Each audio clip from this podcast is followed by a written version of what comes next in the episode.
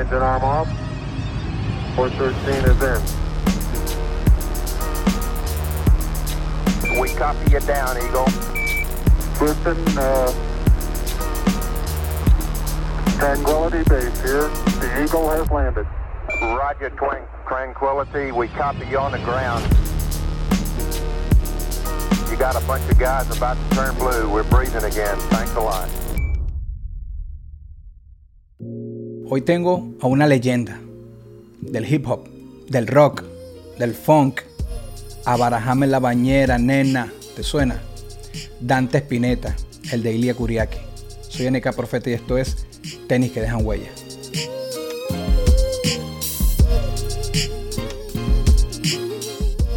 Dante Spinetta, hermano, de entrada Buenas, hermano. Y, y para romper el hielo de abusador y todo, ¿es posible ver qué tienes ahorita en tus pies? ¿Es posible ver qué, qué- ¿Qué tengo en los pies? Sí, Mira, mira lo que tengo. Pará. vamos. Ajá. Unos socks de, de, de ECE. brutal, brutal, hermano. Pero, pero me acabo de sacar unas, unas Air Max eh, eh, 95. ok, Unas, unas un Air Max 95 que estoy usando. Me, me- me gusta ese modelo y las 97 también. Estoy como enganchado con, eso, con esas dos ahora. Brutal. Que de, de paso contigo no es fácil. O sea, tú artísticamente no eres predecible porque tú podías subir ahí y tener unas botas hasta la rodilla, estar descalzo. tener- o sea, yo, yo no sé qué imaginarme. muy soul, muy funky, muy etcétera. pues, contigo no se sabe, pero brutal que estés en la onda. ¿Cómo es Dante con, con los tenis, con, con los zapatos deportivos, con las zapas? ¿Qué, qué, qué tanto te apasionan? Y eh, realmente es algo que me, me- me- me parece. Me parecen arte, ¿no? Me parecen obras de arte las, las- las zapatillas, las kicks, ¿no? Soy un. He sido muy coleccionista en un momento. Eh, hace varios años también que tengo la suerte de andar como un endorsement de Nike. Wow. entonces de recibir un montón de, de- de calzados eh, edición limitada y, ¿no? y estar detrás de eso. Y encima cuando viajo también me compro mi Jordan o eh, las, que, las que capaz no hay tanto acá, claro. las que no se consiguen tanto, las termino comprando. eh, y para mí son, son una extensión de, de, de la, de la cultura urbana, ¿no? ¿Qué sería de nosotros sin unas Air Force? No, sin las Air Force blancas, ponele. Sí, Eh, sí, sí. Claro. Sigue siendo mi, sigue siendo mi sneaker favorito, ¿no? Eh, Las, la- la- la- las, las Air Force Low. Eso te iba a preguntar si eran low o mid. Ajá, low. Ok. Low, low, sí, es, es la, que, es la que más me, me va. La mid también me gusta mucho, pero, pero realmente la, la- la low me siento muy cómodo con eso. Es como, aparte es perfecto porque eh, no es ni tan calurosa ni tan abrigada, la puedes usar en cualquier momento y sentirte cómodo. Claro, claro. No, brutal. Entonces, ese, te adelantas ahí, es tu, es tu zapato favorito, digamos. E- e- esa Air Force blanca. Se puede decir que sí, Ok. Eh, también veo, me gustó mucho la, la, la, la colabo, que todavía no las tengo, pero en algún momento las voy a tener. Las que hicieron con Jerry Lorenzo, con Fear of God. Claro. Eh, eh, esas están increíbles. Hab- había un colorway que eran las que era como un gris clarito, muy claro, que eran como, parecían como una nave de Star Wars, ¿no? Eh, eh, esas las quiero, esas las quiero. ok. Ahorita que dices que la quiere, nosotros en Venezuela, cuando adolescentes, niños adolescentes, soñábamos mucho, éramos como 50 Windows Shop, estábamos en, lo- en las vitrinas viendo y soñando con zapatos. Bueno, más que vitrinas eran en mercado, pero era difícil, eran costosos. ¿Tuviste algún zapato que de niño soñares? A lo mejor después de grande te sacaste esa espina, pero que, que te acuerdes de un modelo en específico que deseabas. Sí, eh, totalmente. Eh, mirá, la primera vez que tuve mis, mis Nike me las compré yo con mi propio dinero. Ok, En ese momento mi- eran, acá era muy caro tener un, un par de Nikes, era como muy exclusivo. eh, y era una marca que no tenía tantos años en el país, porque durante muchos años no había Nike. Cuando yo tenía 12 o 13 por ahí, o sí, aparecieron y tenías que tener mucho dinero para tener. Y en ese momento mi familia estaba medio en la quiebra y yo no tenía Nike, pero cuando sacamos Fabrico Cuero, el primer álbum que sacamos con Ilia Kuriaki, Ah. con la primer plata que gané, fui, fue y, fui y me compré, o sea, estaba en busca de las Air Max, las 1, las primeras, Ok. las, las- las rojas con blanco, Ok. eh, y estaban agotadas en todos lados. Acá habían salido blancas y, y azules, ¿no? Ok. Eh, o sea, digo rojas y azules, siempre con la base blanca. Y, pero no conseguí nada, pero había como unos retailers que vendían como cosas más que traían importadas y eso. ¿no? Y me compré eh, unas que no me acuerdo qué modelo exactamente eran, porque fue hace mucho, pero eran como... eh, decían Air Force también, pero no eran las Air Force One, eran unas gigantes con una lengüeta grandota, no sé, no sé si te acuerdas cuál eran. Son vidas viejas, no las vi reeditadas. Ok, ok. Ah, no las has visto que las hayan vuelto a sacar. Ok. No, no, no, claro, me parece que no la sacaron de nuevo, pero lo más loco de todo es que me las compré, había un tipo, un talle y medio más grande, Pero era la lo que. compré igual, ¿viste? Ese. Y andaba con las zapatillas re incómodas, me, me quedaban súper incómodas, pero, pero yo me sentía súper orgulloso porque por fin estaba rockeando mis Nikes, Claro. eh, y era como también era, uno lo veía en la, veías a, no sé, a lo- al- viste, los veías en la tele y, no, y, no- era como casi inalcanzable. Eso fue lo primero que me compré, o sea, un par de kicks. An- an- antes, de, antes de comprarme una guitarra, me compré mi Wow. Nike. Esa, te Wow. juro que fue así. Wow. Para ponerme eh, en, para irme en el viaje del tiempo, ¿dónde fue? ¿Qué ciudad? eh, ¿Dónde vivías? Para Eso aquel, fue en el para aquel año momento. 91. Empezando en los 90. Buenos Aires, En Buenos ciudad. Aires. A eso me refería. Ajá, para si estabas en Buenos Aires. Ok. Sí, sí. Sí. Bu- Bueno, veo que, que sí, que es algo que te apasiona. Eso de lo que dijiste de la talla, yo lo he hecho. Alguna vez también como que, mira, solo hay una talla más y es como que, oye, vale, toca. Sí, Cu- sí, sí. sí, sí, sí, es una talla más. Cuando es menos, sí, bueno, pero, pero sin embargo. Hablando un poco de tu huella, hablar de tu huella es, es, es como que por dónde empiezo, ¿no? Pero, o sea, y ahorita que tú nombras Ilia Kuriaki y estar contigo hablando de Ilia Kuriaki, hermano, es surreal, ¿me entiendes? De paso que tú hiciste, no sé, un pacto con quién con el tiempo que tú, tú no envejeces, tú te quedaste como un cómics que uno veía toda la vida igualito. este, hermano, de tantos lugares que, que viajaste con Ilia, eh, como solista, etcétera, un Mm. lugar que hayas puesto tus pies, que hayas pisado, que te haya marcado. Que te llega así que tú dices, mira, haber ido o haber estado en...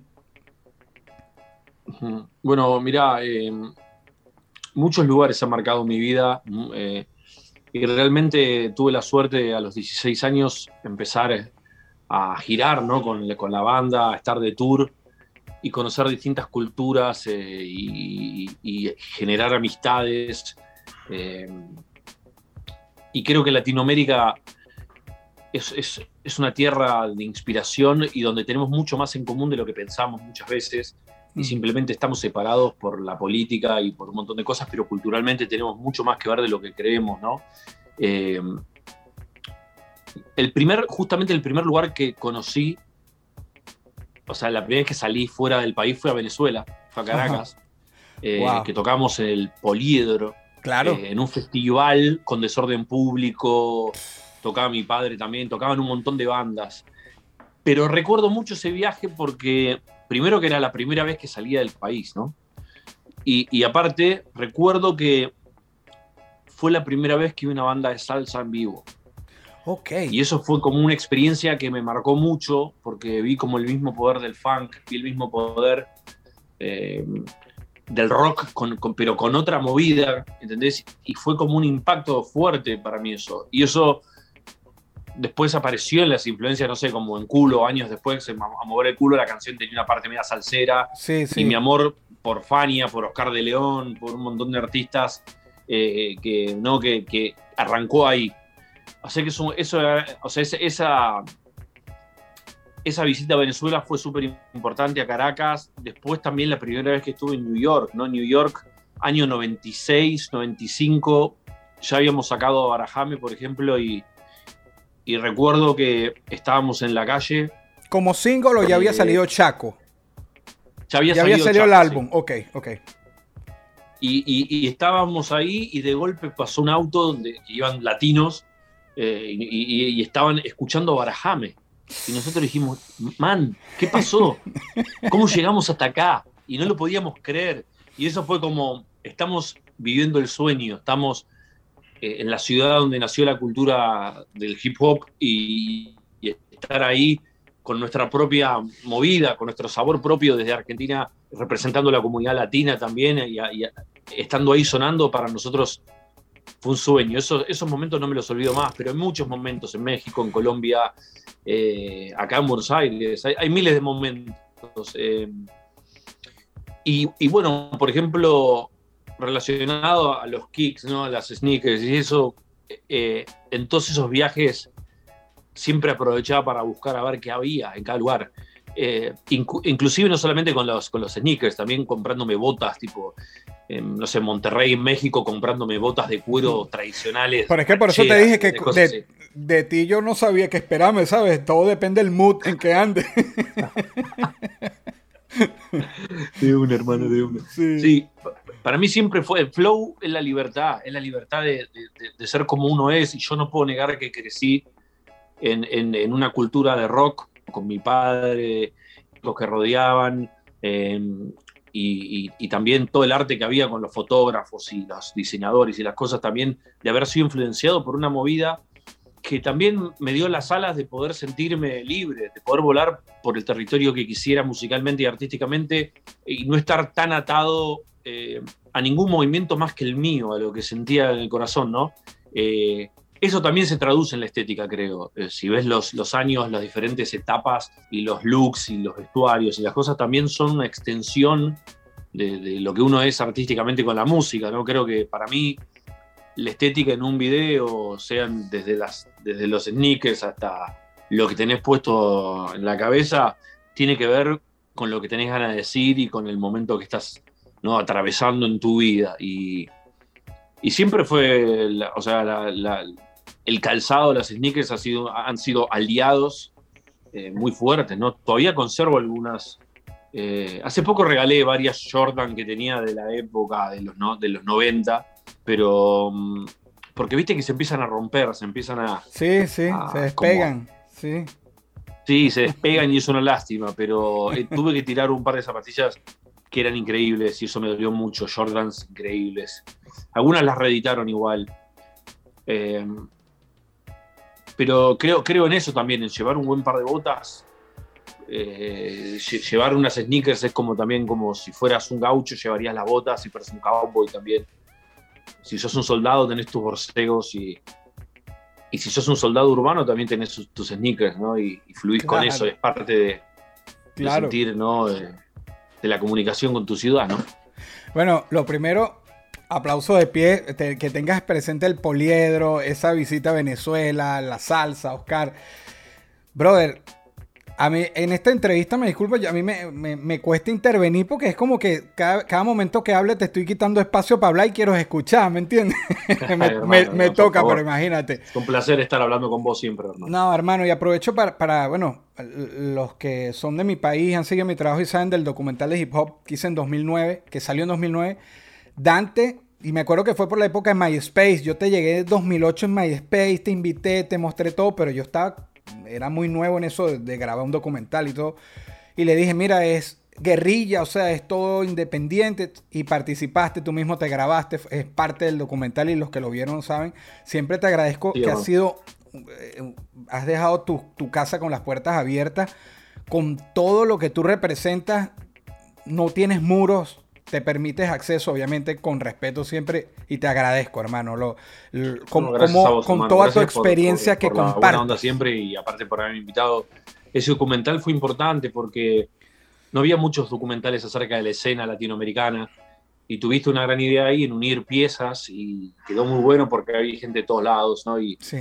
eh, era súper importante para mí esas. Eso es lo que después también son documentos históricos que que, pesan, ¿no? Con el, cada año que pasa pesa más. Brutal. Hablaste de Ilia Kuriaki y, de la identidad de, de, de ustedes. Y, o sea, cuando yo descubro Ilia Kuriaki, que hay un video que yo tengo con, con Acapela y yo dedico al hip hop, se llama La voz de una generación, y yo pongo representantes de varios países y yo coloco a Ilia. era, o sea, cuando yo descubro Ilya Kuriaki, yo los descubro con Abarajame, MTV, aquella época que era difícil ver algo en español, hip hop, era difícil, eran contados.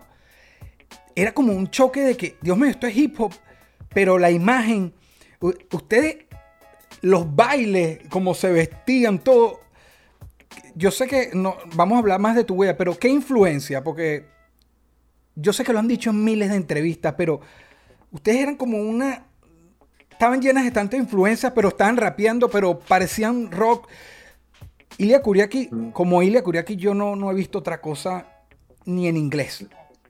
Gracias, brother. Gracias. Eh, bueno, justamente nuestra influencia era eso, la libertad, el, rock, el funk. Eh, veíamos, por ejemplo, que las bandas de los 70, Ohio Players, Parent Funkadelic, ¿no? Bootsy, que después tuvimos la oportunidad de grabar, eh, Erwin and Fire, eh, Prince, eh, se vestían de una manera que era increíble, estaban re locos, estaban mucho más arriba que...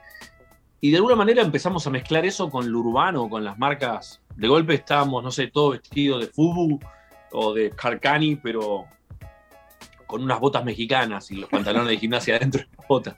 Y la gente decía, ¿qué carajo les pasa esto? Y, eso fue un choque también cultural, creo, en un momento, porque los muy raperos no aceptaban nuestro mestizaje cultural. Es que eso te iba a decir. o eh, sea, que, los aceptaran no iba a ser fácil. no, y los rockeros, para los rockeros éramos demasiado raperos y para los raperos éramos demasiado rockeros. Pero completamente, sí. sí, sí. Y, pasaba eso, pero, pero era la verdad, nosotros crecimos con eso, crecimos con el rock y, eh, y con el funk y con el, y, con el hip hop, obviamente, con toda la cultura urbana. Eh, eh, y para nosotros es un orgullo ser parte a nuestra manera de esa cultura. Tener canciones metidas eh, en, la cultura popular latinoamericana es increíble. Nosotros de golpe me llevan, no sé, che, hay una, una, fiesta, una fiesta quinceañera en México y, escuchan a mover el culo o a Barajame, wow. Pero por supuesto, en las horas locas en Venezuela habían temas de Ilia, que ahí, ahí meten merengue, salsa, cumbia y estaba Ilia. Bueno, eso, eso para nosotros y para mí es un honor, porque mm, ser parte de la cultura popular no es fácil y haberlo hecho de una manera diferente también. Eh, nos pasó lo, bueno, hasta, hasta el último momento de la banda, en el 2012, 2013, cuando ganamos el Grammy Latino Mejor Canción, eh, canción urbana, eh, con una canción que se llamaba Ula Ula, que era una canción muy diferente también, eh, porque tenía, tenía como, era como un swing viejo, medio funky, con, con vientos y todo. Y pasó algo que cuando sale esa canción, las radios urbanas dijeron que era muy rara, no, no la vamos a pasar. Y las radios de rock decían, también es muy rara, no lo vamos a pasar. Pero Oprah Winfrey salió hablando de la canción en Twitter. Y cuando Oprah habla de la canción, explota la canción porque sale, sale en la revista Billboard y la Rolling Stone americana, hablan de la canción y terminamos nominados y terminamos ganando el Grammy. Entonces, creo que algunas veces eh, o sea, que no, algunas veces, no hay que tener miedo con el arte, hay que jugársela por realmente lo que sos y lo que sentís, eh, porque ahí es donde tu sonido vuela. Eh. y yo nunca me sentí eh, dentro como sentirme tan, tan parte de un estilo que no, no poder salir de eso también. A mí me gusta la idea de jugar con los elementos como si fuera un alquimista y mezclar, mezclar los sonidos, mezclar las culturas, porque de alguna manera en todos esos viajes que hice desde que soy chico, aprendí eso, a valorar y a seguir siendo siempre un alumno. Uno es siempre un alumno, siempre hay nuevos maestros y los maestros de antes, que hay miles de maestros increíbles antes y nuevos maestros, hay que seguir aprendiendo, seguir nutriéndose y disfrutar. Eh, disfrutar de la música teniendo la libertad estética y lo que sea. Claro. Y eso es real. Entonces, para mí era ser real. Eh, eso es ser real.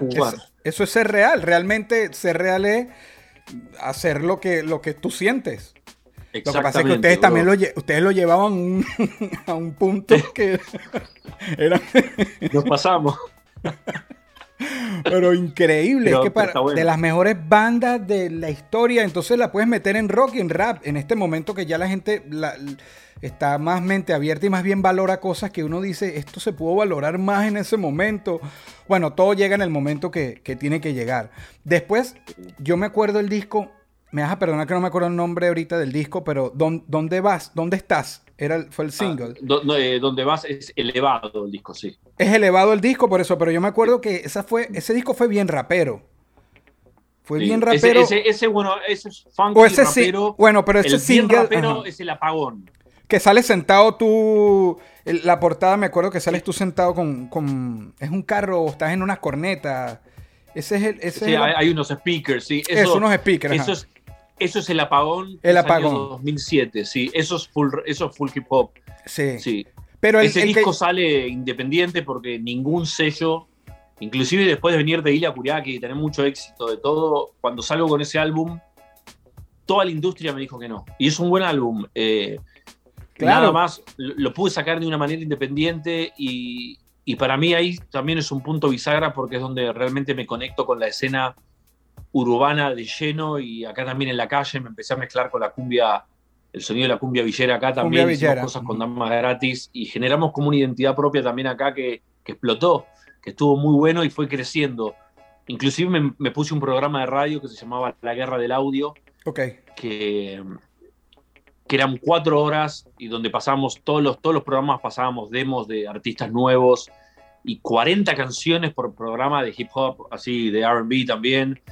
Y era increíble todo lo que generamos. Nos llamaban de todos lados, llamaban de prisión. Ay, hermano, hermano, estamos Wow. reservados acá, ¿viste? Tipo, y fue un programa importante para la cultura. Y eso a mí me pone muy orgulloso también he estado en esos momentos más viscerales donde capaz el movimiento estaba. Ahora, ahora explotó con toda estos últimos Sí, años. Pero sí, era, hace y 10 sin años era límite. difícil. Claro, no, pero yo, yo me refería específicamente al tema donde estás, porque metiste RB, pero RB de frente en el coro, y después rapeaste, es que me acuerdo perfecto, la rapeada Sí. final, que tienes unas colas, me acuerdo que una parte dice, no sé qué broma, como Jesucristo, verga, y ese, Sí, video, ese video sonó muchísimo, no me acuerdo si era HTV o Hit, Telehit, MTV, E- ese tema, ese tema le fue bien. Ese tema en, en Venezuela yo, yo me lo aprendí, o sea, no sé qué, qué tal fue tu recepción con eso, pero, pero fue brutal. Sí, donde vas, bueno, donde vas es 2001, 2002. Ese salió en mi disco Elevado, mi primer disco solista, que es un disco bastante funkero, pero tiene también RB, mucho Sí. RB en realidad, y bastante, hay bastantes rapeadas también. Eh, Cuando y en tus ese discos, sonido está cuando en bueno, tus ese discos, tema todavía cuando lo toco en vivo con la banda explota, la gente se copa. no, es que ese tema, sí, es de tu, es de tus Sí. temas. Cuando en tus discos las guitarras las grabas tú. Eh, La mayoría de las veces sí. Sí. Qué brutal. La mayoría de las veces toco los beats. eh, bueno, en ese disco, en El Apagón, es un disco que toqué todo yo, excepto en algunos temas, toqué todos los teclados, los bajos, los beats, todo, eh, las letras. Ok. Eh, me gusta meter mano un poco en todos los instrumentos. Eh, hoy en día no grabo todos los instrumentos, grabo algunos, las guitarras y los beats sí. Pero tengo una banda también tan dura que los llamo a ellos porque tengo Sí, unos sí, y que- por eso te pregunté, sé que tienes una banda. Y, y en la época de Ilia, en los discos, ¿tú grababas guitarras? Sí, sí, sí, los beats también, todos los beats, los eh, teclados, algunos bajos también. eh, siempre Lo que me, pasa- me- lo que me pasa es que- mando, pero, pero también teníamos, de, algunos temas hay, está el guitarrista de la banda que tocaba en vivo, Claro. algunos toco yo, era como Claro. muy libre también eso. eh, realmente hacíamos, che, este tocalo vos, sí, lo toco yo, era como, pero, pero tocábamos con Emanuel, tocábamos mucho de los, de todos los instrumentos, ¿no? Ahí. Sí, saludos a Manuel. Eh, hermano, pero lo que pasa es que con todos tus talentos, eh, tu padre, etcétera, y vienes y grabas y tocas todos los instrumentos, el hip hop te rechazaba era porque tú nos deprimías a nosotros. O sea, nos inspirabas por un lado, pero después uno, uno llegaba a la casa con su vida y nada. uno se, se deprimía. De paso no te importaba nada, salías con una ropa toda pegada y con unos bailes. No, brother, es que ustedes eh, qué difícil es hacer como un movimiento. Y eso es lo que hicieron, porque era como que no rock, no rap, es Ilia. Y lograr eso, bueno, increíble. Hermano, te Gracias, pregunto. No, gracias a ustedes por, por todo lo que hicieron y lo que sigas haciendo, hermano. Eh, te pregunté un lugar que pisaste que te marcó. Un lugar que hoy a Dante le gustaría pisar, que por cosas de la vida todavía no hayas ido, pero de- te imaginas que quieres ir. Y me gustaría así a tocar con la banda. Eh, y me gustaría ir a Tokio. a Ok, tocar. ok, ok. Sí, Japón, Japón y meterme un poco en esa cultura que me, encanta y, todavía no, no, he, tenido la posibilidad y sé que también hay un espacio grande para la música hispana, ¿no? Así que... Pero bueno, hay muchos planes, hay muchos planes. Ahora estoy como con un disco nuevo, estoy grabando un álbum nuevo que está súper funky. Estoy muy feliz porque se viene un disco muy, que estoy muy, muy contento y con muchas ganas de compartir, con una estética también súper dura. Eh, y estoy, estoy en, en- en una fase como más de la mitad terminado. Ok. Eh, y, y- y nada, eso por suerte voy a salir a. Tengo muchas ganas de salir a tocar a, to- a todos lados, ¿no? Empezar a tocar de nuevo por, por toda Latinoamérica. Creo que también lo que pasó con la pandemia es que a todos nos, nos hizo repensar un montón de cosas y recalibrarnos. claro. Y yo estoy más conectado que nunca con la idea de, de hacer música, de conectarme con la gente. Eh, y entre todo el caos de la pandemia y el desastre y las muertes, si hay algo que tengo que rescatar fue que me volví a conectar de una manera súper especial con el sonido. Eh, pasaba tipo, no sé, hay momentos que acá no se podía salir, pero nada, a la Claro. calle casi muy poco.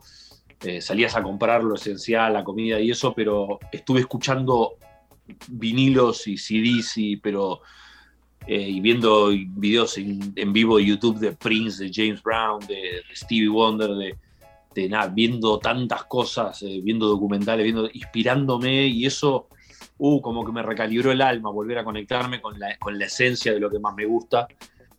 Y eso está un poco en el disco, está impreso en el álbum, va a estar. Así Bueno. que estoy como feliz con lo nuevo que se viene, que creo va a ser un, un gran paso musical para mí, ¿no? No, brutal, pero eh, tú tampoco eh, te has dedicado, a, a- has descansado mucho en este tiempo. Tú no te tomas mucho tiempo para descansar. No. Y si me dices que más bien la pandemia te hizo reconectarte, entonces vienes recargado. Sí, Reloaded, Reloaded a full. Y, pero creo que es un momento que hay que volver también a. eh, Viste que por momentos hay como mucha. Está rara la, la industria de la música, por momentos muchos artistas que, que están muy en busca del view, del like, ¿no? De, Sí. de- de- de hacer money nada más, ¿viste? Y no estar conectado con el arte y con lo que tenés para decir. Y creo que hay que volver a las bases de eso. Hay que volverle a poner más amor más que nunca porque la gente lo necesita, lo necesita sentir. Eh, lo mismo con las colabos. Yo no colaboraría con artistas que no me gusten por, por, Claro. por- por el hecho nada más de, que, de generar views. No, Entiendo.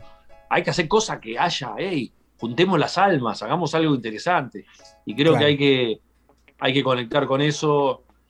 Hay mucha gente de las nuevas generaciones que me gusta mucho lo que hacen. Acabo de hacer también colaboraciones con, no sé, con Neo Pistea o con Duki. Sí, yo las escuché, claro, yo las Eh, escuché. y eso, eh, porque son artistas muy reales también y que son viscerales, que son, que son, que, que aman lo que hacen. Y eso, eso, eso a mí me gusta. Con esos artistas yo puedo colaborar, o con artistas de cumbia, ¿no? Como Dama Gratis, como Mala Fama. eh, artistas que, que realmente que sienten la movida que están haciendo. Y esa es la que va para mí. Hay, eh, hay que poner sentimiento real en la calle de nuevo. Hay que poner sentimiento porque es un momento que la gente lo necesita, volver a reconectarse con el alma, con las cosas que hacen bien. Si no es como una especie de fast food todo, viste que no, que no es nutritivo para el espíritu. Completamente, de acuerdo contigo. Y, la escena de Argentina, tú has visto todas sus etapas y este crecimiento o esta explosión que con, llamémosle trap y la misma cumbia, etcétera, ha sido increíble. Es que ya son referencia para, para, para todo el resto de- del sur de América y de Centroamérica voltear a ver Argentina y ver lo que ha pasado. Y, y a mí, por ejemplo, cuando grabaste con Duki, eh, me pareció brutal las generaciones, ¿sabes? Consiguiéndose, Sí. pero lo que tú dices, él sí se ve, se ve que, que pasional en lo que hace, que lo dijiste hace rato, que se ve que es real, que siente. Y es de- estoy de acuerdo contigo que esas colaboraciones tuyas han sido con los que están en esa línea, que se ve que, que sienten lo que hacen más allá de la trascendencia. Es brutal. El momento unboxing. No voy a abrir una caja de zapatos. Es el unboxing de Dante. Si pudieras sacar de ti una habilidad, una cualidad, algo que te destaque para compartirlo con un familiar, un amigo, un fanático, ¿qué sería? ¿Qué entregarías de ti? ¿Que pudieras sacar de ti y entregarlo? ¿Qué sería? Si pudiera compartir algo mío, algo que yo sé hacer, decís. Eh, algo, sí, que te destaque, que tú consideres que, es una virtud. Sí. Eh, bueno, puede sonar medio arrogante, capaz que lo diga yo, pero creo que me gustaría eh, compartir algo de mi fe por momentos con, alguna gente que, amigos o cercanos que le está costando más. Eh, porque es un mundo difícil, Argentina también es un país que, políticamente está muy difícil, que socialmente está muy difícil, que económicamente. Eh, me gustaría compartir un poco de la fe y del buen augurio con, un montón de gente. Sé que ha sido, me considero una persona muy afortunada porque vivo de la música, vivo de lo que amo, ¿no? En un, en un, en un mundo donde capaz te encontrás un arquitecto eh, manejando un taxi, ¿no? No entiendo cuando no está haciendo lo que realmente amo y lo que estudió. Entonces, creo que la fe y las ganas de, ir para adelante. Eh, me cuesta ver algunas veces, me cuesta ver, me cuesta ver cuando un amigo de golpe veo que se está por rendir en algo y, trato de ayudarlo de, la manera que pueda. se me suena, me, viene esto a la cabeza porque tiene que ver con un par de situaciones personales eh, pero creo que todos tenemos algo, algo para compartir. Eh, yo algunas cosas las comparto con la música, alguna energía de esta que te estoy contando. Eh, y me gusta, me gusta mucho cuando hay gente que comparte eso de corazón, que, de lo que tiene que ver lo que me estás preguntando con lo que decíamos antes. Desde tu lugar, pone algo que sea real, algo que tenga alma sea, seas chef y me hagas una comida, un plato de comida, que lo cuides, que lo hagas con amor, que le pongas cosas que me hagan bien, seas un pintor que hagas algo que, sea impactante, o sea, y seas una canción que sea real, que transmitas algo. Eso hace bien al mundo, digamos. Y eso es lo que me gustaría compartir también con la gente. No perder la fe, seguir en el camino propio, porque es un mundo muy difícil y, y todos, a todos nos están golpeando constantemente con un montón de cosas, ¿no? Eh, estamos, o sea, si uno se deja llevar por el mundo que estamos viviendo ahora, entre la pandemia, entre la situación de, las guerras y las guerras políticas, eh, eh, es muy desalentador. Y no tenemos que perder el camino de tener fe, de avanzar y estar conectados con el amor y cuidar a los nuestros, cuidar a nuestras familias. me parece que eso es súper importante. go back to the basics, you know? la familia, la familia, los amigos reales. Hay que. Yo siempre ahí me, yo con eso ya estoy feliz, ¿entendés? Y para mí es mucho eso. Claro. Y estoy súper agradecido de estar hace 30 años haciendo música. Porque es difícil tener 30 años de carrera. Sí. Es difícil. Y seguir siendo relevante y seguir haciendo mierda que esté fresca, ¿entendés? Y seguir haciendo style. Y la vigencia es tan difícil, claro. Todos lo hemos sido, pero ¿Dante ha sido o es la piedra en el zapato de alguien? Musicalmente fuiste la piedra en el zapato de, de, no de un género, pero. No. No, no. Bueno. Algún exnovio me debe odiar. Pero, pero, pero, pero pará, yo no me meto con chicas con novio. Pero capaz alguna chica que después fue mi novia que, que algún exnovio me odia, pero en realidad no. Espero que no. Espero no ser el, el zapato, ¿no? la piedra en el zapato de alguien, pero capaz fui la piedra en alguna Air Force One. Está bien. No es premeditado, no es premeditado. Si pasó, si pasó es porque eras tú y pasó. Pasó, pasó. Ajá, bien, bien. Y esta es, esta es la parte donde hago la pregunta cursi del programa, donde se pondría una musiquita cursi, pero, pero, yo, pero es que me gusta hacerla porque es algo como que quiero, quiero buscar en las personas porque es algo que está en mí, pero queda todavía de, ese Dante niño en ti. Yo, yo, pienso que el artista no debe renunciar a, Y cuando me refiero a niño, es como uno soñaba, como, como te imaginabas las cosas, ¿sabes? con con menos protocolo en la mente te imaginabas y visualizabas muchas cosas. Y, y en la creación a mí me parece que es súper necesario. Pero cuando vas creciendo, las responsabilidades, las prioridades, la vida real, a veces rompe esa burbuja. Pero queda todavía de eso en ti. Sí, sí, sí, el- la, la ilusión, los sueños, objetivos. Y eso también de seguir aprendiendo. Eh, creo que cuando uno se cree, si alguien alguna vez se cree que sabe todo, está, ya está. Es game, game over. Yo creo que hay que hay que mantenerse humilde en ese camino y seguir aprendiendo de, de la vida, seguir aprendiendo de los que de los, de los maestros que rodean también y que están aportando música, arte y de todo, ¿no? En la vida. No solamente los artistas, sino la gente. Claro. Las historias, ¿no? Que te, que te nutren la valentía de, de la gente en sí. eh. y yo, yo me sigo sintiendo por momentos eh, eh, que estoy volviéndome a- volviendo a arrancar, inventándome y todo, cambiando de piel, buscando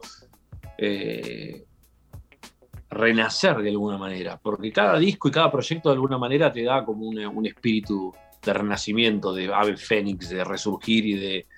eh, y eso está presente desde el día uno para mí. Calculo que va a seguir estando esos nerviositos que te agarran antes de subir al escenario, sentir un poco nervios en la panza y decir, uy, ahora salgo y me enfrento con la gente y todo eso sigue estando. Así que en ese sentido sigue estando. Obviamente, desde que tenía 14 años hasta ahora pasó mucho y, Claro. y, y creo que todo lo que pasé, lo bueno y lo malo, eh, los amigos que quedaron atrás, eh, los amigos que están en el cielo, lo- los familiares que están en el cielo, los proyectos frustrados, los dolores, los llantos, los divorcios, eh, todo eso es parte de lo que es uno y, y- y- y ayudó al upgrade, ¿no? ayudó a, a uno a avanzar y a crecer como persona. ¿no? Claro. Eh, y eso es importante, aceptar el camino que a uno le toca y aceptar lo bueno y lo malo, es parte del yin y el yang, del balance. ¿Entendés, Claro. brother? Eh, tenés que hacer- eso hay que aceptarlo. La luz y la oscuridad es lo que genera el contraste y lo que también te ayudan a valorar. A valorar. Y hoy que estamos encerrados por una pandemia, bueno, ya ahí vos estás en Florida, ¿no? Sí. Bueno, ahí capaz ya está más relajado, pero acá creo que este fin de semana nos van a volver a encerrar tipo full y, y aprendés a valorar el- la libertad de encontrarte con amigos y abrazarte cuando es algo que lo das por sentado.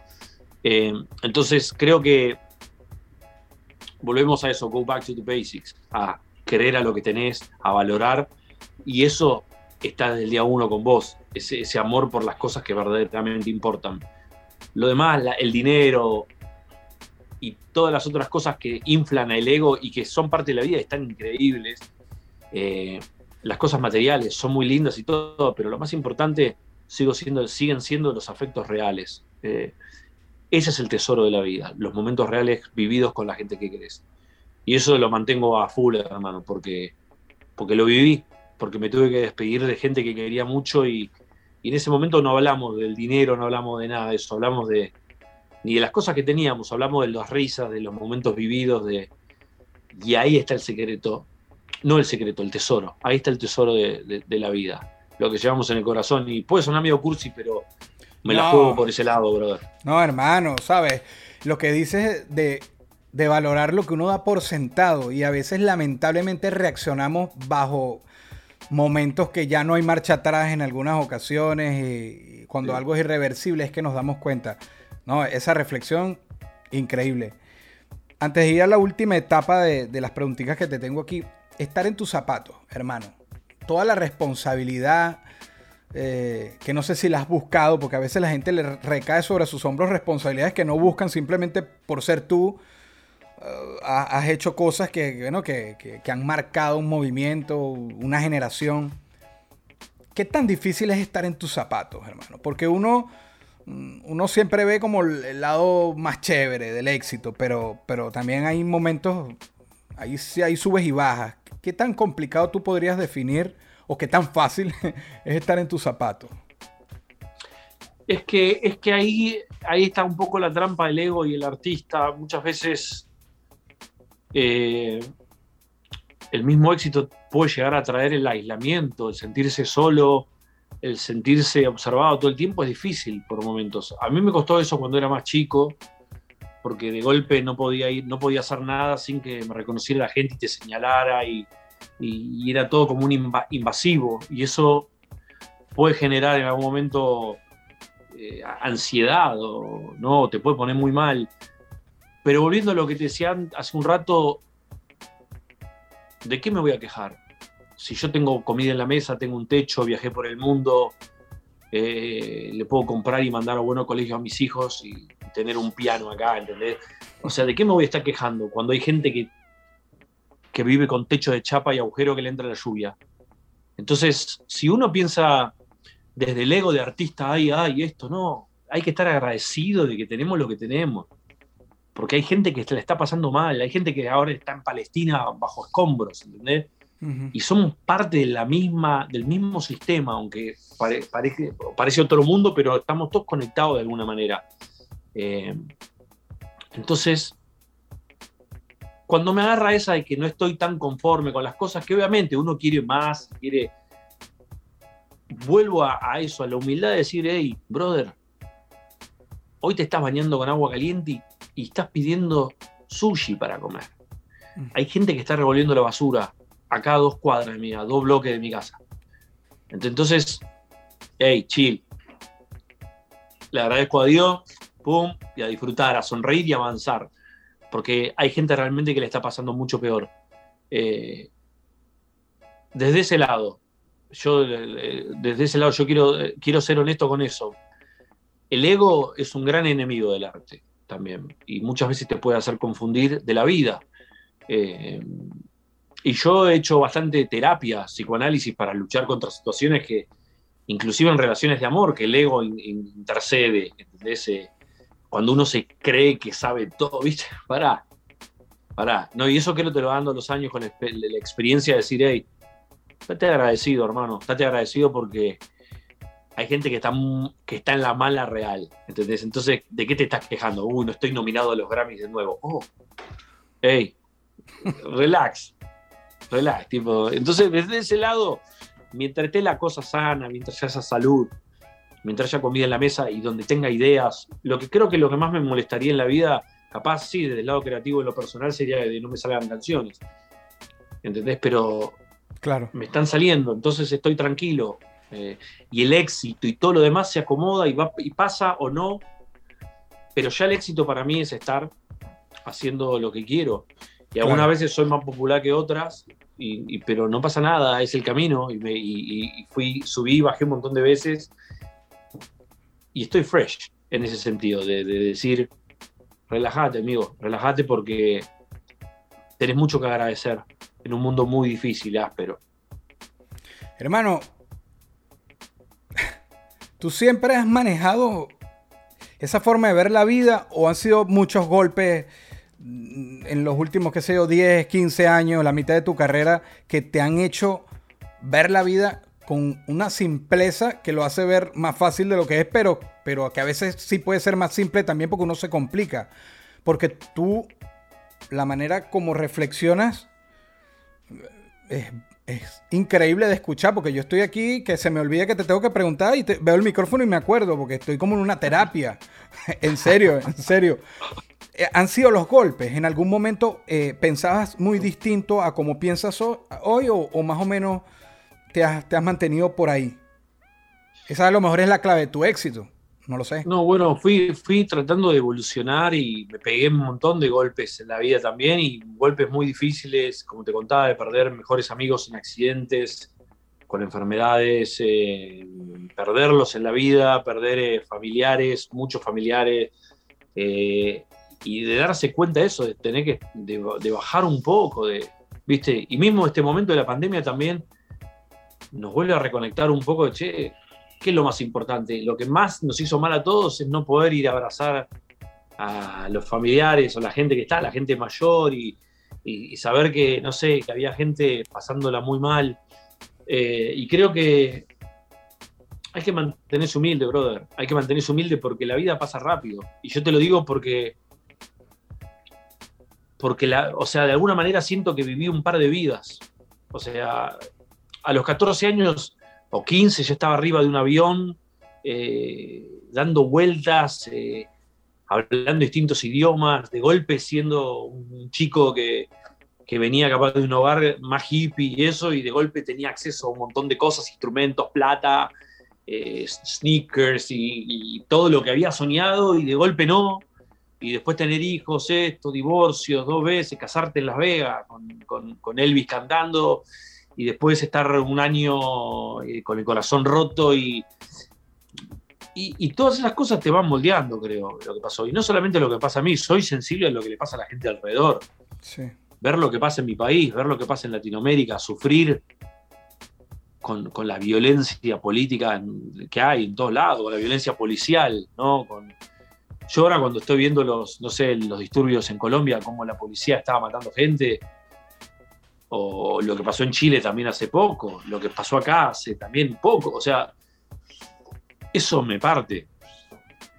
Eh, lo he visto. Y hay que, seguir aprendiendo, bro. En esta conversación he visto ese sentir de ese valor y esa solidaridad que tienes, porque hablaste de los techos de zinc, le decimos nosotros, estos techos de metal que entra la lluvia, hablaste de, la gente que está bajo los escombros en Palestina, hablas de las protestas, hablas de alguien que dos cuadras de donde tú vives puede estar buscando comida en la basura. Y, pero es brutal porque hay gente que lo piensa, pero a lo mejor no tiene tu plataforma donde tú estás para expresar y a lo mejor contagiar, porque también hay que contagiar a la gente, como dice, hay que contagiar, hay que traer buenos mensajes, buena música. A veces también la gente necesita un empujón. No quiere decir que no quiera ser solidario, sino que la gente está muy mm, con lo está así, no quiere ver a los lados y, sabes, hay que ver más y hay que escuchar más. Eh, hay que empatizar, hay que empatizar Eso, con empatía, empatía. Empatía, brother, empatía porque creo que el mundo lo necesita, ¿viste? Si cuidáramos un poquito, nos cuidáramos un poquito más entre todos. No me quiero hacer el Gandhi, ¿no? Tampoco cada uno tiene su momento que también está así, pero digo, si uno se tiene que poner a reflexionar, como vos me estás haciendo también reflexionar con la charla, me estás haciendo meterme más adentro, creo que, que realmente te estoy diciendo lo que para mí es más importante, que es la familia, los amigos, eh, el amor por lo que uno hace, la música. Eh, la música. Y la música no se trata de estar pegado, ¿no? de estar súper exitoso. La, música es una relación personal y, la, con, el sonido, con la creación y después va subiendo y bajando de popularidad. Como, la, como las relaciones. Y va a seguir pasando. Como las relaciones. Eh, como las relaciones de la vida. Exacto. Tienen sus momentos. Claro, claro. 100%, brother. No, no. Brutal, hermano. Mira, aquí viene un top 5 pero yo te voy a pedir dos porque tú eres o ustedes son rock, tú eres o ustedes son rap. bueno, yo quisiera un top 5 tuyo, el tóxico. De, rock puedes poner bandas o, solistas y de hip hop. Me gustaría en el caso del hip hop en español. En lo personal me gustaría oír tu top, un top 5 que puedas compartir hoy. A lo mejor mañana es otro, pero de Dante. Top 5 rap, top 5 rock. Ok, top 5 de, que me gustan mucho. Sí, tuyo, sí, un 5 que te urbano, porque no son, no son todos de rap exacto, pero bueno. favoritos, sí.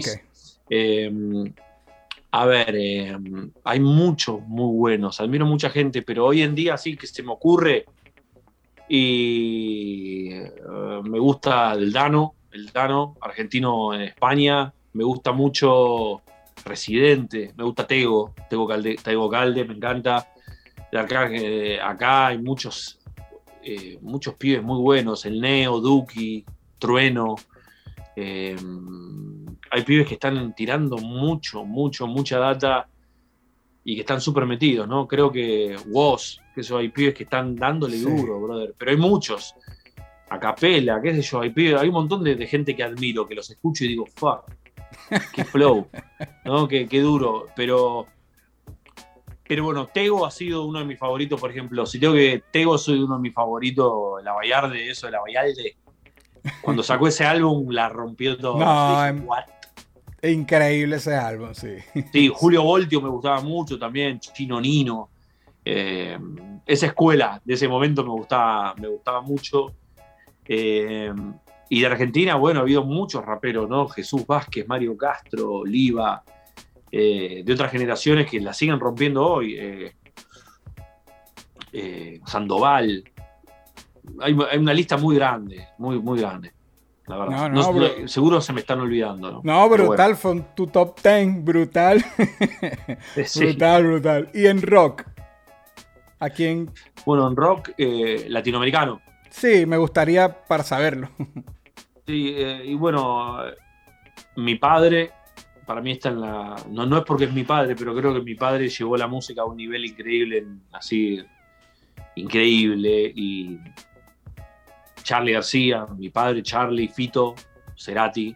Ah, eh, son, sí, esos, esos cuatro me parece que son los más duros. Eh, y después. eh, what? Hay mucha, hay mucha data, pero el rock, creo que el rock argentino, o sea, el rock latinoamericano que más me gusta es todo argentino en general. sí, pero es me que las cosas los que acabas bandas, de nombrar. Me gusta, me gusta, obviamente Molotov me encanta, bro, pero digo, yo de los, de los épicos, así como que los, uy, ¿viste? Esos son esos, me parece, como los que, los que me volaron la cabeza y que sigo escuchando un disco de Invisible o Pescado Rabioso y, y digo, estos están en una que, que no la puedo creer, o Cerú Girán, ¿no? Los discos Charlie o Fito, con, no sé, Ciudad de Pobres Corazones, todos esos discos, mira, ni hablar, ¿no? no es porque seas argentino, yo le hago esta pregunta, yo creo que cualquier rockero venezolano y, y te puede nombrar a los mismos cuatro ahorita que acabas de nombrar de Argentina. Sí, porque no- Argen- Si Argentina no lo con digo el por, rock, no lo digo por. si- No, es que yo lo sé. sincero. yo lo sé, yo Ahora, lo sé. si me preguntás eh, de otra cosa, te digo que, no sé, Héctor Lavoe, eh, Willy Colón, Roberto Roen hizo Apollo Sound, Celia, eh, no sé, hay, hay todos esos, Ismael Rivera, todos esos artistas me gustan. O sea, Héctor Lavoe es uno de los artistas que más me gusta. Eso, Puerto Rico, Fania, Puerto Rico me ha dado muchísimo. Así, la misma inspiración que también me da el rock, qué sé yo. Eh, pero, pero me preguntaste rock, así que ahí queda. No, no, no, brutal, brutal, brutal. Hermano, eh, ya, ya me quedan un par, pero yo vi en un programa en DEM, de allá de Argentina, que estaban hablando de un tema, y, y me corrige si no es así, lo edito y lo saco de aquí, pero que de un sample que hizo Eminem, ¿fue con un tema tuyo? No, no, con un tema de mi padre. Ah, fue con un tema de tu padre. Y, Sí, y- sí. Pero fue algo, ¿ustedes sabían antes de que saliera? Eh, ¿O se enteraron Sí. cuando sale? O, o- o- o hubo algo legal? Eh, Sí, obviamente, eh, cuando de golpe suena el teléfono, nos dicen, che, llaman de Shady Records, digamos, eh, consiguen el, con el contacto de mi hermana. Eso es surreal, y- surreal. Sí, surreal, nada, y llaman para decir que, y bueno, Alchemist era el productor, que había usado un sample de, de- de mi padre de, de una canción de Pescado Rabioso. Ah, Eh, claro, ya, ya, sí, sí, sí. y- claro. Y nada, fue un flash, ¿no? De golpe, que toda la vuelta eh, que terminó en una canción de Eminem, de Eminem. Pero bueno, unos meses antes pasó aún algo más loco que a mí todavía me llenó más de orgullo, que también usaron un sample de mi padre, pero a Tribal Quest, en un tema con Buster Rhymes, de invitado, ¿entendés? Q-Tip, todo, o sea... No, tu papá se pasó de rapero. favoritos, Tu, Rhymes pap- y Q-Tip son de mis raperos favoritos. tu papá se pasó de rapero así. de- les dejó eso demasiado. Increíble. Sí, no, fue la vuelta, la vuelta. eh, nosotros nos daba risa porque había mucha gente como muy tradicional del rock que estaba en contra del rap y ahora estaban como escuchando los, los samples de, clásicos del rock en artistas internacionales de la escena urbana y nada, de la escena hip hop y fue increíble eso también, como sonreír con eso, ¿no? Qué maravilla, sí, sí, qué maravilla. Brutal. Ajá. Tengo dos preguntitas para cerrar. Esta no hay que abarcar. Y no te quiero en problema. Así que puede ser cualquier personaje del mundo. ¿No quisieras estar en los zapatos de quién? No quisiera estar en los zapatos de... A ver, upa. Vamos a buscar algo que sea un poco más irónico, porque hay muchos lugares que no me gustaría estar, pero... eh, no sé, en realidad. A ver, no sé qué te puedo decir. Esa creo que paso porque no se me ocurre. Está bien, está bien. Tienes 24 horas para estar en los zapatos de alguien, solo por 24 horas. ¿Quién sería y por qué? 24 horas en los zapatos de. Y, también. Bueno. Puede ser alguien de, cualquier época. Es solo para, para, imaginar acá. Que por un día hubieses podido estar en sus zapatos. ¿Quién sería y un porqué? Ahí sí, un porqué. Eh, y en realidad me, hubiese gustado ser testigo de algunos eventos históricos artísticos. Más que estar en los zapatos del artista, me hubiese gustado estar en los zapatos de alguien que estaba mirando, viendo cómo hacían ciertas cosas. Me hubiese gustado estar eh, dentro, del dentro del estudio mientras Jimi Hendrix grababa, por ejemplo, mira, mira, que yo sabía la guitarra y ver lo que estaba haciendo y los pedales que usaba y todo. Yo debí decir Jimmy, pero yo no te imaginé dentro del estudio. Te lo juro, te lo juro por mí. Aquí iba a decir Jimi Hendrix, pero yo te imaginaba, era como parado así en Woodstock viéndolo, ¿no? pero tú te fuiste para el estudio. Me gustaría hacer eso como el ingeniero ahí de sonido, estar ahí escuchando, viendo todo cómo hacen. Eh, o, también, por ejemplo, de Prince, haber sido el ingeniero, o sea, estar ahí de testigo cómo hacía Sign of the Time, por ejemplo.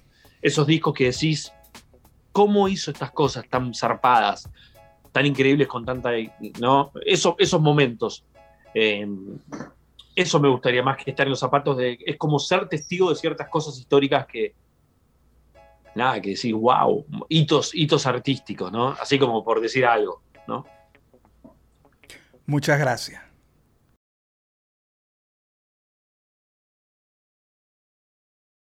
Esto fue una producción, fue una de producción El Corillo In, distribución digital, campañas y crecimiento en YouTube y Spotify. Te inscribimos en Nazca, trabajo con ellos. Escríbenos, elcorilloin.com. DJ Pijama, producción ejecutiva. Y para cerrar, este servidor, NK Profeta Under Family. Porque lo que importa de la huella es quien la dejó.